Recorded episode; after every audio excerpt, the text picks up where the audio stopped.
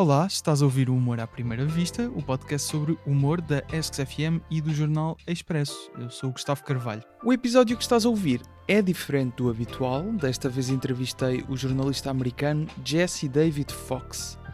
E atenção, a versão que estás a ouvir é original, ou seja, está totalmente em inglês. Se quiseres ouvir a versão dobrada em português, no mesmo sítio onde carregaste play para ouvires este episódio, encontras essa outra versão. Ok? Estamos entendidos? Voltando ao convidado. O Jesse David Fox só faz trabalhos sobre humor e tem também um podcast de entrevistas a comediantes, chama-se Good One. Já entrevistou grandes nomes da comédia mundial, Jerry Seinfeld, Bill Burr, Anthony Jeselnik, Nicky Glazer, e agora achei por bem inverter-lhe os papéis e sou eu a entrevistá-lo. Tentei perceber o que se passa nos bastidores de um episódio do podcast dele o Jesse explicou porque é que não é assim tão fã do trabalho recente do Dave Chappelle e ainda fomos à procura de finalmente definir quais os critérios que decidem o que é a má comédia. Escusado será dizer que não chegámos a nenhuma conclusão, mas ainda assim, interessante. Podes seguir-nos no Instagram em humoraprimeiravista.podcast. O episódio 44, na versão original em inglês, começa já a seguir à bela voz do Tiago Filipe. Humor à primeira vista.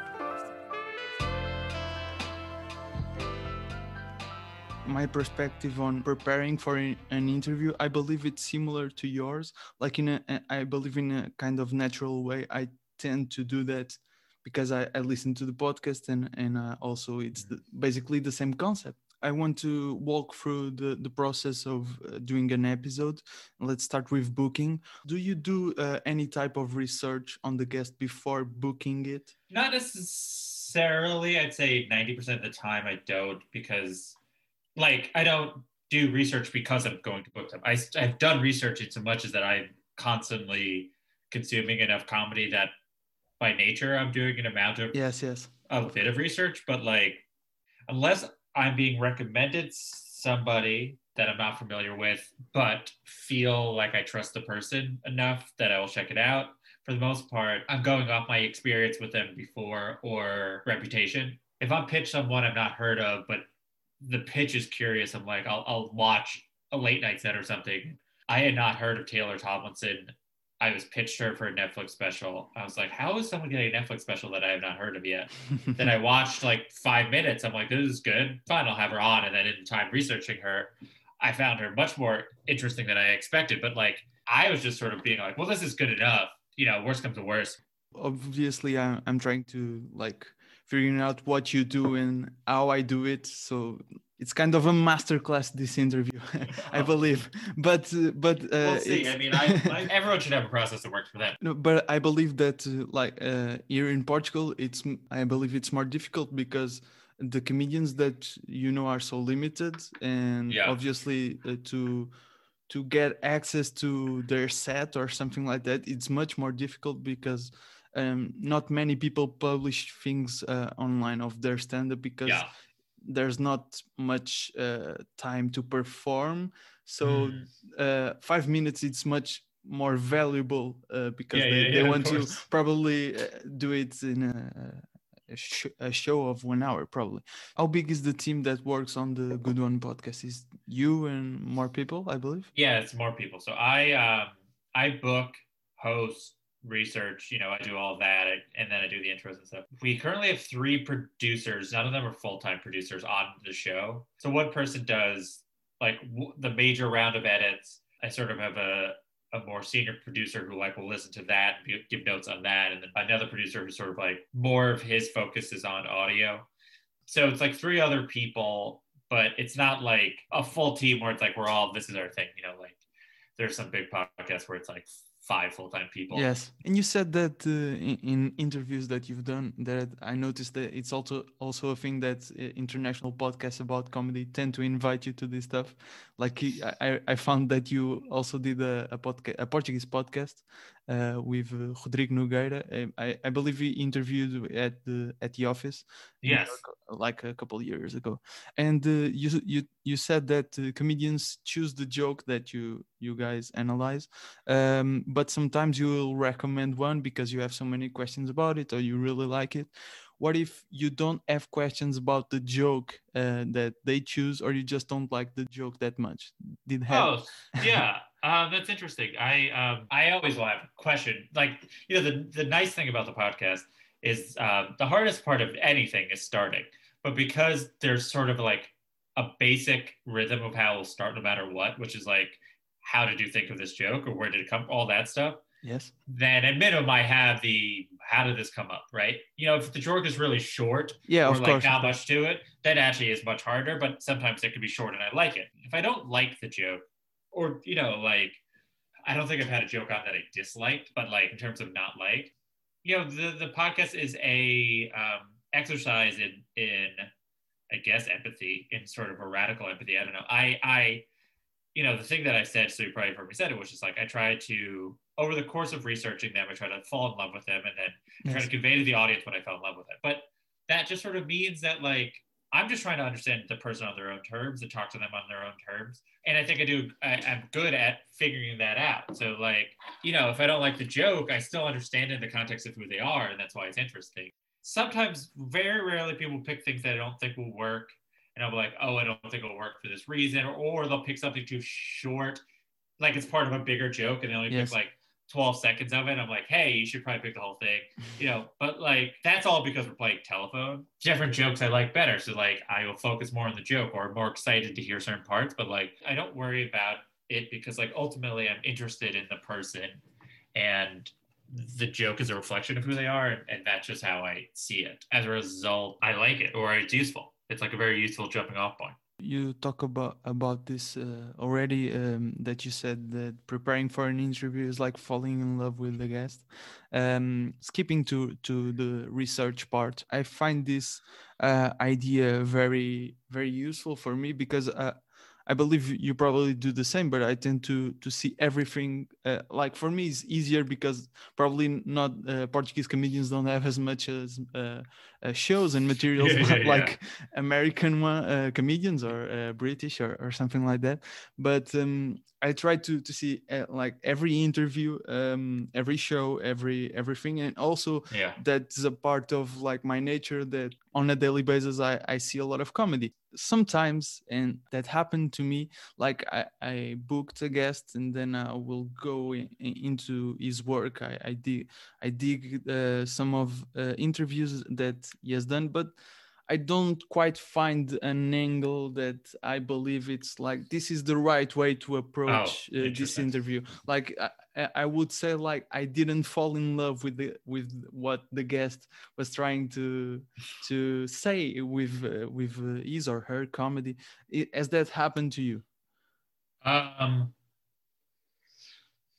I'm now thinking every single episode I've ever done and which ones I I've guessed wrong or maybe guessed right but was incorrect in how well the person was going to talk about it. But what I've gotten better at is trying to think about how this person will like want to communicate themselves and so certain people, I'm like, okay, well, I know this person is um, really protective, and so as a result, it's going to be like this. Or I know this person really likes to perform even when not a performer. Yes.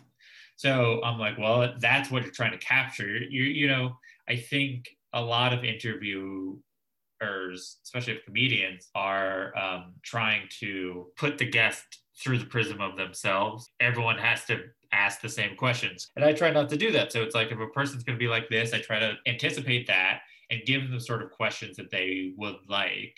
Not not as or put in the way that I think they would. You know, like I think certain people you can explain things more, certain thing people you are willing to be personal right away, certain people Yes. are never going to be, you know. I always am able to account for that. So I, I've stopped getting disappointed. You know, I think I used to be disappointed if it didn't go the way I wanted to. And now I'm more like, stop having a way you want it to go, try to get a sense of what they want to do. You know, like every episode I think is a success oh, for the most part. I, I have ones that I think are not, which I won't name because it's unfair to the guest. But but most of the times like uh, uh, if you feel like uh, an episode hasn't uh, like you said has failed uh, you believe it's because you didn't prepare the way you should and not because of the guest right yeah, I think I overcompensated or I sort of had an idea that wasn't exactly correct. You know, it's a bit like therapy in so much as a therapist will listen to you talk a lot and have certain sort of ideas and try to have you go in that direction. But it's not good if the therapist just like just says a thing right right out outright. because it's not good and people don't learn as much, but also uh, people don't like when people do that. People don't like someone like, I know you're this. I try not to do that, but it's, you know, sometimes they just like, you have an idea of what they should say to something and they just don't go there or like you've made i've made a connection between things that i think they should as well because i'm like sort of putting in a direction. But sometimes they just don't do it. Maybe because they're not present maybe because my connection is strained or else i will make the connection for them you know like and that's very compensating at the time they real that you made the connection that they didn't even realize about their work right? Yeah I, yeah i mean it happens right? People are like yeah. oh i didn't think about that. A lot because like you're living your life, you're not necessarily thinking. Usually, for the most part, people aren't spending so much time thinking about you. Yeah, exactly. Uh, even even if you're famous, because like no one is like only reviewing one person, so like you just sort of can't spend that time. Where I can, and you know, it's hard when people have like been interviewed well before, right? Or certain yeah. people are always good at being interviewed is hard because then it's like what what has not been said what is yeah. actually interesting you know i, I believe uh, let, let me uh, add a question to to this i tend to to see every, try to see every interview sometimes I, I can't because there are too many but you do the same do, I, you... I I used to. I stopped caring about that when I oh, started okay. Why? finding that uh, people said the same thing over and over again. Um, yeah. And it was a waste of my time. I, I sort of realized you know, it depends on the person, right? So it's like, I don't know, like when I prepared to interview David Sedaris, I prepared a ton of that because one, Dave Sedaris has um, a lot of work that I felt necessary to consume. I didn't read, I didn't reread all of his books, but and he's done a lot of good interviews and he kind of says different things. You know, a lot of younger people kind of say the same thing over and over again in an interview, which is okay. Like, why wouldn't they? People are like, "What's your story?" and then they tell their story, and then like that yeah. takes up the entire time. And so I've started realizing that I can consume a lot of them, but a lot of it is really the amount of time I spend preparing. Like I'm getting information from this, but it's ultimately just like uh, spending two days with a person, how my brain then thinks of what's interesting about them. I essentially give people two days of research and then one day of writing the questions is like generally the rule, which is okay. a thing that I decided recently to just have time management because otherwise I would have like a week to prepare when I don't need that much time, but because I have a week, I just would fill it with research. And it's like, I don't have the luxury of that. I have other stuff I need to do. So it really is like how many thoughts I can think about a person for two days. So even like Brian Regan has tons of work. I consumed all of that. And that was useful because you can see his arc. But like people don't have that many different things to say so they just sort of say the same thing over and over again. Yeah but i, I believe like some interviews uh, most interviews probably they say the same thing obviously because they are asked the same things that yes, that yes. just a, a, lot of interviews are, are unprepared. And i feel like um, that's a good starting point to know what the guest always says. Yes. And in your interview when you frame a question you start by saying okay you already said this and yeah. uh, because of this this led me to think uh, that and i want to ask you uh, the, yeah. this other yeah. thing yeah. right but i also um, okay uh, like uh, i had these seven interviews to see about this guest I watched or listened to all seven of them, and he said the same uh, thing in every single one of them. So I basically wasted like let's say ten hours. Yeah, yeah. so I believe sometimes it works well, and other times it's just a waste of time. So I, am still trying to find like a middle term. Next step, interviewing. I saw in the I believe in the Seinfeld interview and also Bo Burnham interview that uh, we have video for it. I believe. Uh, yes. Probably From more yeah video yeah. from from vulture exactly. Uh, vulture festival right? Uh, yes. Uh, yeah. which i plan unrelated to any of this but i organize the festival.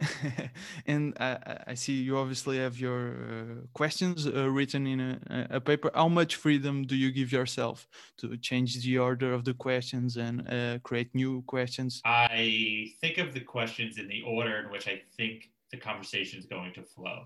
And that is just based on kind of knowing how they talk knowing how conversation should flow, how one idea leads into another. You know, it's I just have a feel for that and the sort of rhythm of the arc of yeah. the interview. Just trying uh, to to create a, a narrative like yes, uh, yeah. in the interview, right?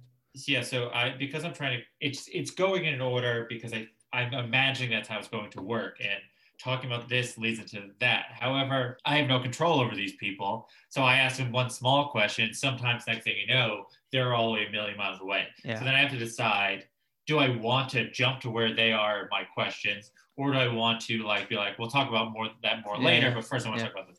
And it, it's really trying to in the moment think about does the listener have enough context right now to have this conversation or if they bring up something unrelated but still interesting is there more you know it's also dependent on how much time do i have. Is it worth talking about that and then it keep on not being interesting? Sometimes if i feel like i have enough time i'll be like all right we'll go to like i, I think when i interviewed hannibal buress we talked a lot about brooklyn and i'm like maybe we're going to get to something here but then ultimately i was like i think we cut all of it because like i don't think we're getting at anything and then I'm just trying to be there, you know, like I'm trying to. Someone says something really unusual and unexpected, then I want to make sure with the live ones, especially. I have, I don't. When you do live interviews, if thing happens where you somehow have too many and too few questions, always like sort of like because in audio interviews, you know you're going to cut out things that are redundant, so you sort of allow things to be a little redundant, but not in the way you would do it if people were there.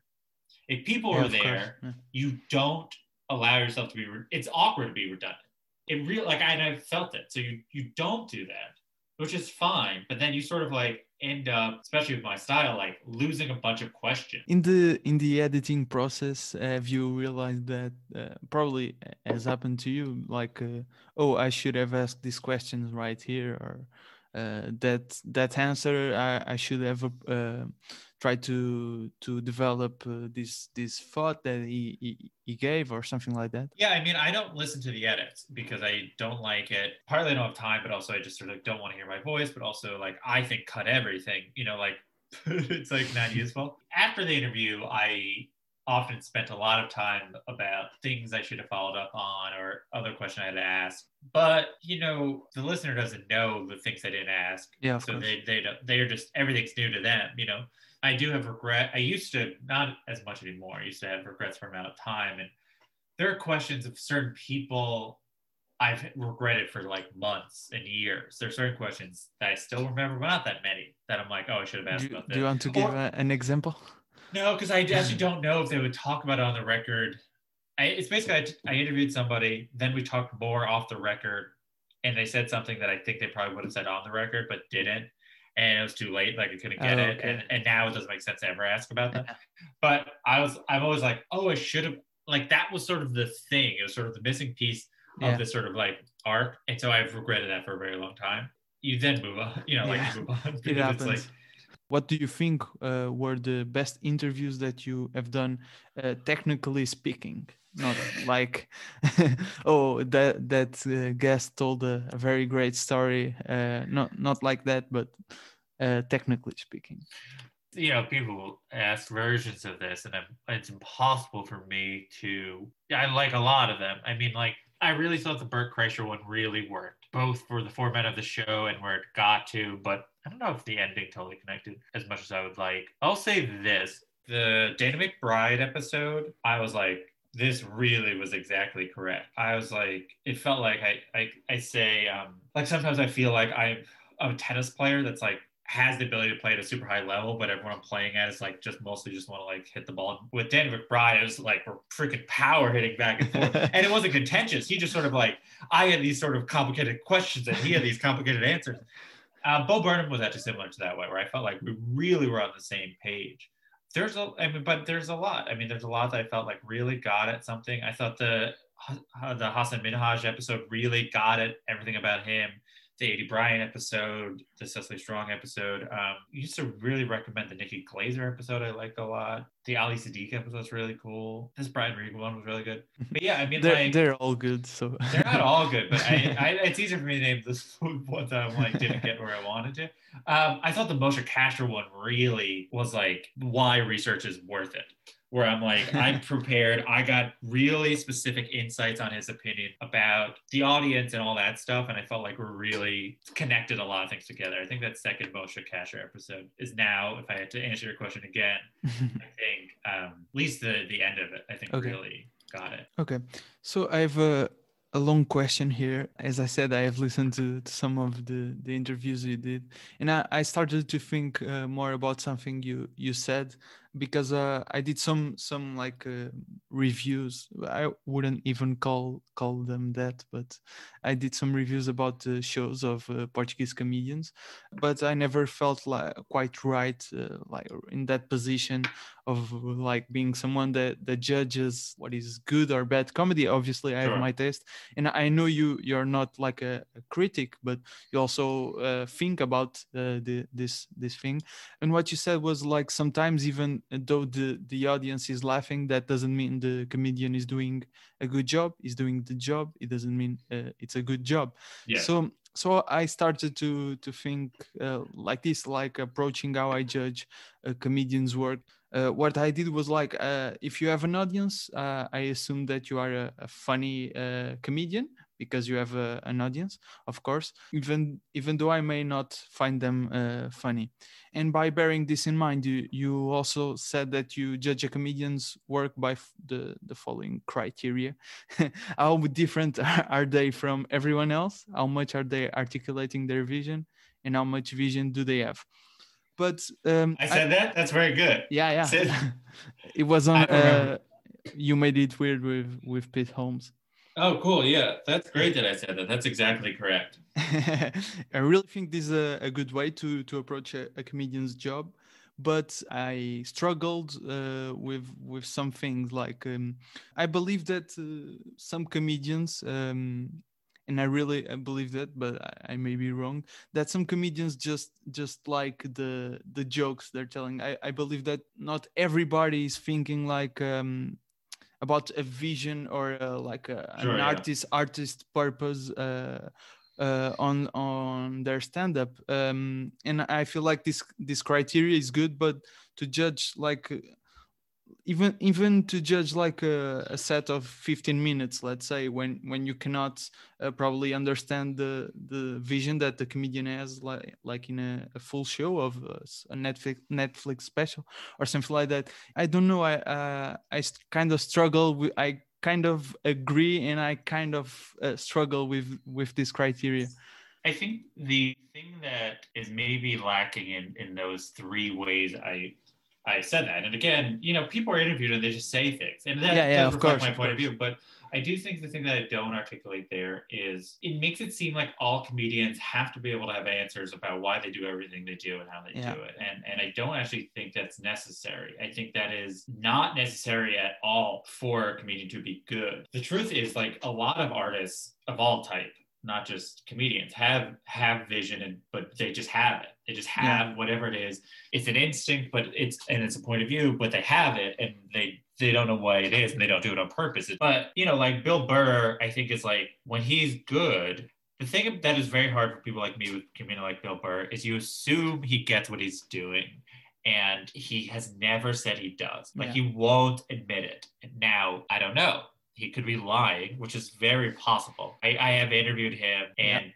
He has a certain sort of persona that he keeps on a lot. However, it does seem anecdotally that he does care a lot about his comedy. I have no sense of if he'd like admit like, oh, I'm doing this and I wanted to do that, you know, like yeah. However, there's a a, a worldview that is shaped by his audience that and shaped by him and that gets articulated that is special or good or whatever that means. Yeah. But it's much harder. People, we as a society, especially now, like geniuses who say why they're a genius. You know? yeah. but some people just aren't that way. It's like they're like, we just thought this made sense, you know, yeah. like and that and they're not putting it on. I think they literally are just like, this is what I thought was good. And like those people are, are more interesting sometimes than the people who do know exactly why they do what they want to do. It's all they're harder to interview. I don't think a, a comedian has to be a good interview. You like like Tim Robinson, I think has a hard time articulating why he does what he does. But there's like a clear worldview to the comedy. Yeah, I mean it's hard. I mean I think. Yeah. And it's very I, difficult to, to define like yeah. these are the three par- uh, criteria that uh, define if a comedian is good or not. Like that's yeah, because again, I think they are, all are. This is why I don't. I'm not a critic because I don't have desire to say things are good or bad. But I do. I I think there is a sort of like my my perspective or what I value, and there's certain things I find interesting. And doing the specials, the Patreon show, like we have to give some sort of rating at the end, and doing so has made forced me to decide what's my value system, like what I think good is, and Yeah. and that's on a special by special basis. So it's like, oh, this comedian's good, but the special isn't anything. It's just sort of a collection of their material. That is like that. I'm starting to realize, like ultimately, I want specials to feel like something. You don't have to have that value system, but it is my Yeah, value system. You know, my co- podcast cannot exist regard i mean like obviously podcasts didn't exist in the 90s but like uh like there could have been a person interviewing comedians like i did really in the 90s because the idea of taking comedy this seriously is a like 10 year old phenomenon by people who aren't comedians and comedians are more willing to talk about it. We've now are developing vocabulary to talk about what is the artfulness of comedy and i think it just sort of the comedy that has to be done is incredibly sophisticated because the audience is so sophisticated because they're growing up having watched so much more comedy than every other audience has. I mean, like you have to think for the most part until you know there wasn't really hours comedy available to people until the 70s. So if you grew up in the 50s or 60s, you, the, all you knew of stand-up comedians was five minutes Yeah. or audio, sometimes audio, but you're not who knows what access you had to that. You know, it's like you like maybe your grandpa told you about someone else, but like you didn't for the most part like don't really have a relationship to it. Where like a person who grew up when I did, or even a little bit later, you have the access to the entire annals of history. Like you can listen to Bert Williams and you might not like it because it's from 1906. But you're like, oh, it's interesting that that exists, and you can and you can hear the entire you can consume the entire history of comedy. Like i couldn't like really listen to lenny bruce records or whatever. I don't know if i'd want to but i couldn't. A person growing up now can listen to more lenny bruce than a person growing up in the 80s and 70s Yeah. probably could. So like the level of sophistication is that high that we do. Man the comedy be that sophisticated and that evolved and not hack. Like we like more people do right? There's still people who want bad comedy to exist because they don't know as much but like that's not there's just such a large portion of the audience who knows so much who wants the comedians to like be iterative on the history of that's come before it How would you define what is uh, bad or bad comedy or whack comedy, like you said? Whack. What's bad? I mean, bad is cynical in its execution in so much as that it, it is taking advantage of the audience comedian relationship. I mean, at least if we're talking about stand up, it, it's um, knowing that the audience is there and wants to laugh, and you know certain lazy things can get them to laugh just by laughing. Not laughing because it's funny, laughing just because there's a certain sort of inertia. And there are comedians who take advantage of that, who think they're doing something interesting where all they're doing is manipulating audience dynamic. Okay. Like, I think a lot of people, a lot of comedians, this is the most relevant example of, you know, a lot of comedians like to say broadly defined offensive things, right? Yeah. You know, there's a whole discussion of who defines what's offensive, but like ultimately they know it's offensive. That's why they're saying it. Like they're like, this is a thing that's charged. Really, they're not doing it because they're saying anything about that issue or free speech or speech all they're doing is they know it will get the audience juiced up. Right? So then any joke they say, if it's a relief, will have a higher release because they juiced up the audience so much. And they assume that the audience agrees with that joke happening. But the truth is, the audience is at the disposal of being a part of a group. And the and the comedian, all they did was cynically manipulate them.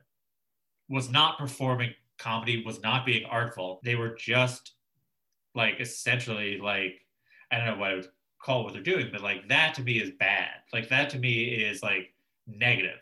There's bad comedians who are just starting out. I, that's like whatever. That's just like they don't know. They're not confident enough.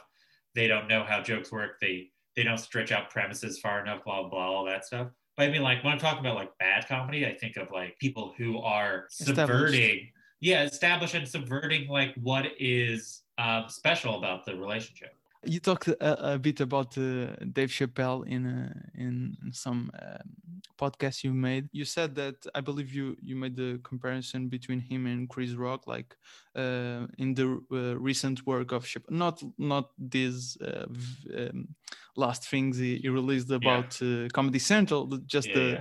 full shows. you you believe that he, he wasn't like trying as hard as for say Chris Rock. What is like the things that you you say uh, that make you say that is not trying as hard? as Sure, yeah. I mean. I think a lot of premises are. You even can look at all the stand up he's done since he's come back.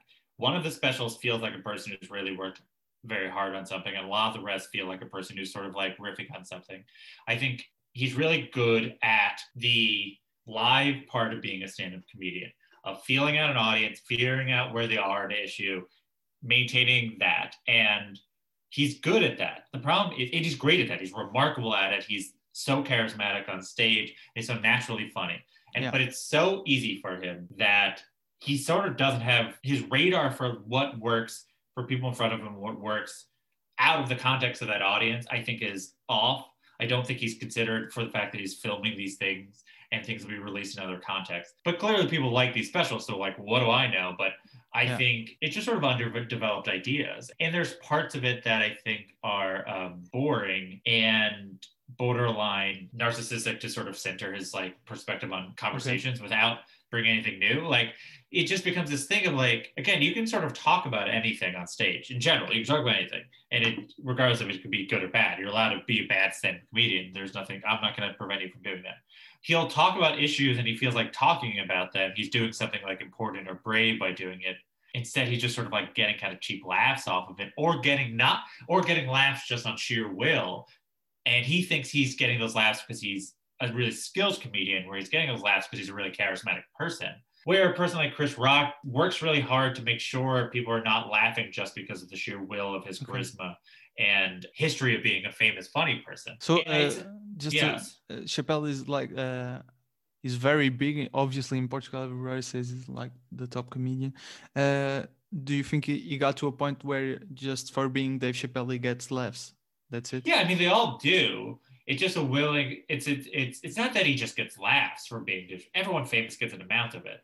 You know, you're conditioned to laugh when a person you like says something in the cadence that they that you like them saying it. It's like, but he he could be he could be quiet and not say anything. He, you know, like he could be building up tension for something and like just talking about it. And the audience gives him so much of a benefit of the doubt because he's Dave Chappelle and we and we've decided he's like some sort of visionary or some sort Yeah. of like brilliant speaker on certain topics. And I don't totally know how that happened. It's a bit of sort of like a reverse engineering, which is like he's so good at talking that you don't feel worried when he's not saying a joke. Yeah, yeah, yeah. And as a result, we like backwards reversed our brain to be like, well, that means he must be saying something interesting if we're if we're okay with it not laughing. It's like, no, like he can say anything. Like w- when he hosted SNL at one time, he's like, let's give Donald Trump a chance. Like he and we're all like, yeah, I guess maybe we should do that. And and even he didn't agree with it. He can just say it. And I think I think it's unfair to say people are under a spell, but I do think people are watching him in the context of the narrative of him. And Yeah, I understand. and and it's it's easier and easier for me to not do that. At least when he's mm-hmm. doing the proper comedy. When he's not even trying to be funny, it's like a little bit it's a little bit clearer. Like I think Well, uh, for example, these last uh, things he released. Oh, I don't want, the Comedy Central thing is a whole. I don't want to talk about Yeah, it, but I can talk about the the George Floyd thing because I think the Comedy Central thing is a whole other can of worms. Because like the idea that he left comedy has made people think he's more noble than the comedians who didn't, and that is a trend that's happened throughout the history of comedy. That the most noble thing a comedian do, can do is not be funny, and that is because of a um, internalized feeling that comedy is less valuable than drama in certain ways. And so comedians now have a value, but it's almost like they have more value for the fact that they can be serious than they have value in their ability to be funny. And I think that is um, other things about the modern day comedy that I feel like I'm working to try to help people detangle. It is that that we value comedians not for being funny, like that. Like being funny is sort of an accident or like a byproduct or a nice bonus, but like what's best about them is these other things in it. And I, I think there's a true value societally to making people laugh Yeah. in, in genuine ways, not just like making people laugh because, but like truly making them laugh, getting delight out of a freaking the the exist, existential nightmare that is existence. Like is a really beneficial tool, and I want to make sure that is like part of part of the conversation. That's very interesting uh, pers- perspective on on why this happens. Uma pequena nota final, o solo do chapéu que o Jesse diz ter achado bastante bom chama-se The Age of Spin e está disponível na Netflix. Espero que tenhas gostado. Podes seguir-nos no Twitter e no Instagram, basta procurares por Jesse David Fox e Gustavo Rito Carvalho. O podcast está no Instagram em humoraprimeiravista.podcast. Passa por lá que partilhei alguns certos de coisas que acabaram por não ficar neste episódio jingles e genéricos do Luís Batista e do Ruben de Freitas, com voz do Tiago Filipe. As fotografias foram cedidas pelo Jesse, a ilustração está no Instagram do podcast e foi feita pelo Nuno Amaral, que também fez o logótipo com a ajuda da Vanessa Garcia. Obrigado por ouvires, estou aqui quinzenalmente às quintas. Até um dia.